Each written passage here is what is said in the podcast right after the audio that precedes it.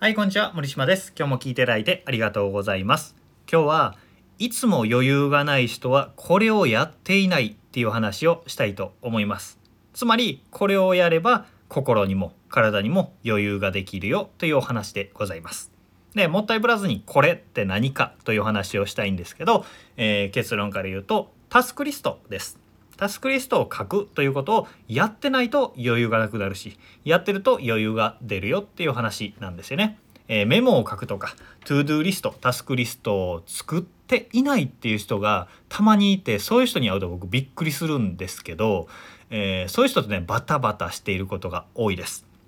で、えータスクリストたまに作ってるけど日常的には作ってないよっていう人も結構多いんですよね。それなぜかというと、まあ、仕事のタスクリストを書くことが多いからだと思うんですよ。えーあれやってこれやってどれやってこの資料作ってやらなきゃいけないわーみたいな感じでね、えーそうするとトゥードゥーリストタスクリストを作ると忙しくなるみたいな、えーイメージがついてついていてなんか苦手意識があるかもしれないんですけど、えー逆なんですね完全に逆でタスクリスト作るとめちゃめちゃ楽になります。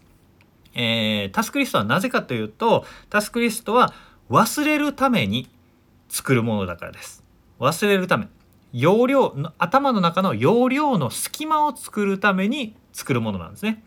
僕はよくあの記録を取ったりメモをしたりとか結構するので豆ですねって言われることがたまにあるんですよ。でも逆で豆というよりかは楽したいからやってるんですよね。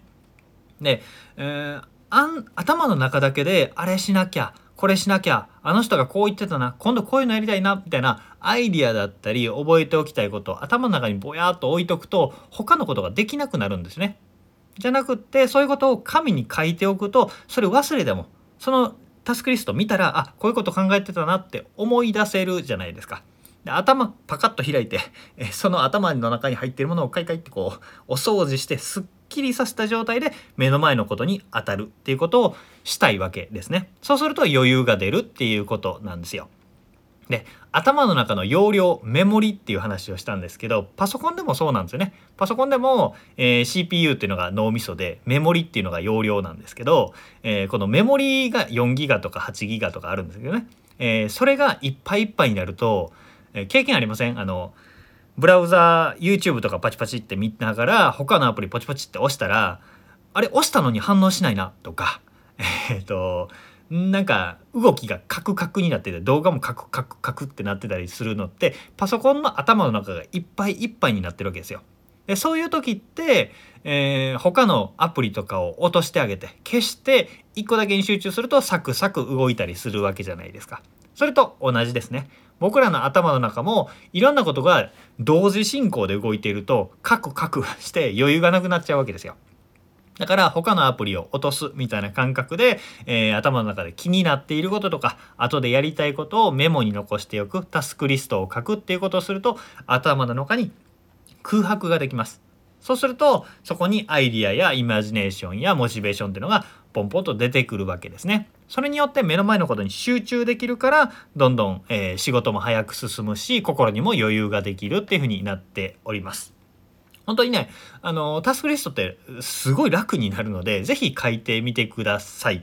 えー今日やることリストと後でやることリストみたいな感じで分けてもいいし、まあ、やり方っていうのはねいろんなやり方があるので調べてみて、まえー見てもらえばいいと思うんですけどただねそんな詳しい方法を知らなくてもただやりたいこととか考えていることとかをメモ帳だったり小さい紙でもいいしまあ iPhone とかスマホのメモ帳アプリでもいいですよ。でそういうとこに書いているだけで忘れられるっていう気軽さっていうのを体験してほしいなと思います。そうすると本当にあなたの能力、えー仕事の処理能力だったり、えー感情の安定だったりっていうのがもうすごく大きく向上するので是非今までやってないなとか意識的に全然できてないなって思った場合はやってみてほしいなと思います。